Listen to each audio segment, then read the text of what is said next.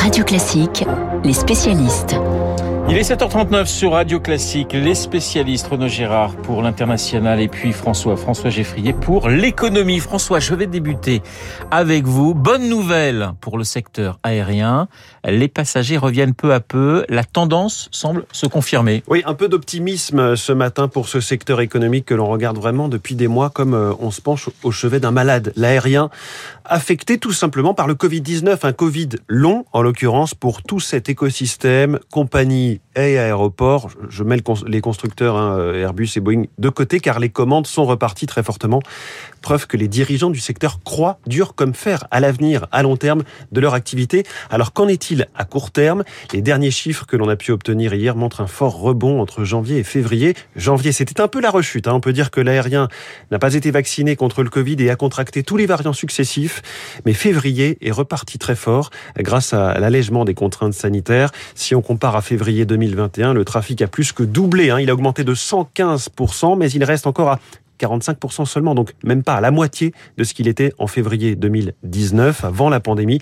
C'est un peu comme ça depuis quelques mois, un trafic doublé sur un an, mais encore divisé par deux par rapport à avant Covid. On constate aussi, et c'est important, que la guerre en Ukraine, déclenchée le 24 février, n'a pas eu d'impact majeur sur euh, les vols, sur les passagers, sur ce mois de février, donc c'est plutôt positif. Euh, c'est aussi ce que disent en ce moment les, professionnels du voyage. Ce sont donc les données compilées par euh, l'association IATA, hein, qui regroupe les compagnies aériennes représentant représentant 95% du trafic mondial. Alors François, pour autant, les, les, compagnies doivent faire face à beaucoup, beaucoup de complications. Oui, on voit notamment que la Chine, qui est très grosse pourvoyeuse de passagers de plus en plus à mesure qu'elle s'ouvre, et notamment au tourisme vers l'étranger, elle durcit sa politique zéro Covid avec des confinements plus stricts et plus longs dans les métropoles où circule de nouveau le virus. Shanghai en ce moment, le propre président chinois, Xi Jinping, n'est pas sorti du pays depuis, euh, je crois, 18 mois, si ce n'est plus. Il y a aussi il y a aussi la, question euh, des coûts de l'énergie, le kérosène, qui représente 25 à 30 des coûts. Évidemment, avec le pétrole qui flambe, c'est une source euh, de difficultés majeures pour les compagnies. Alors, elles ont souvent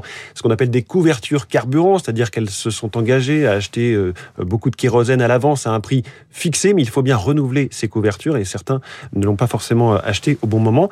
paradoxe aussi pour les compagnies américaines qui ont licencié en masse au début de la pandémie, qui, avec la reprise du trafic, sont obligés de recruter à tour de bras, mais ça ne se fait pas euh, très vite. Certains donc parlent d'une nécessité de consolider dans le secteur, c'est-à-dire que des compagnies euh, se rachètent entre elles pour euh, se regrouper et être plus fortes dans cet épisode de reprise. De tous ces sujets, on va pouvoir parler en, longueur demain avec Augustin de Romanet. C'est le PDG du groupe ADP, les aéroports de Paris. Il est l'invité de Radio Classique demain à 6h45. Il fait face aussi à cet épisode, on l'a raconté ce matin sur Radio Classique, l'atterrissage mouvementé d'un Boeing 777 d'Air France mardi, le vol AF011 qui venait de, de New York JFK et dont les commandes de vol ne répondaient plus selon les pilotes. Ce qui est assez nouveau, c'est que toute la conversation avec la tour de contrôle a été diffusée sur Internet.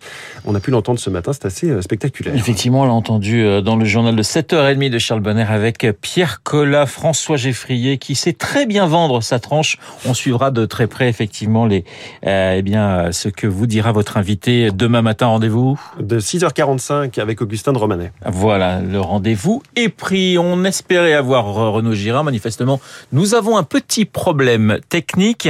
Euh, je vous rappelle que Pierre Giacometti, le cofondateur du cabinet en stratégie Nocom, sera mon invité à 8h15. Et puis, je vous rappelle également euh, qu'à 8h40, Guillaume Durand recevra Franz Olivier Gisbert. Dans un instant. mon autre invité aussi. Ah ben, allez-y, allez-y, allez-y. Faites-vous plaisir. sur Radio Classique, nous avions un autre invité exceptionnel. C'était le président d'Engie, euh, Jean-Pierre Clamadieu, qui est évidemment au cœur de l'actualité avec tout ce qui se passe en ce moment sur le gaz russe. Jean-Pierre Clamadieu, qui nous disait quelque chose de très simple, c'est aux dirigeants européens de prendre une décision sur un éventuel embargo sur le gaz russe. Lui, il se tient prêt, il a élaboré tous les plans et nous dit finalement, nous, si ça doit s'arrêter, on a les réserves en stock pour tenir quelques mois, mais il faudra remplir nos stocks qui sont aujourd'hui à 20%, les remplir d'ici cet été. Le problème, c'est qu'aujourd'hui, les prix sont très élevés. Il nous dit qu'il pourrait commencer à remplir ses stocks de gaz français euh, la semaine prochaine, selon la météo. Et lui aussi était dans le journal de 7h30. Ouais. Merci François. François Geffrier, comme tous les matins que vous allez retrouver, eh bien, demain matin à partir de 6h30. Je vous le disais dans un instant, le journal imprévisible de euh, Marc Bourreau.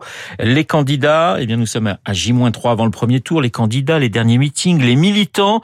Et cette année, cette année, relativement peu d'artistes engagés, artistes politiques et présidentiels. C'est le thème du journal imprévisible de Marc. Attention, petite pépite à ne pas manquer dans une poignée de secondes.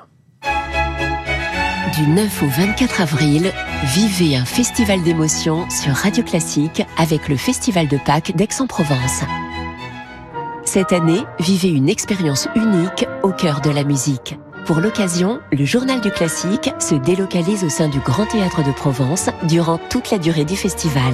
Au programme notamment concerts en direct, émissions spéciales et invités exceptionnels. La magie du Festival de Pâques, c'est sur Radio Classique, avec le CIC.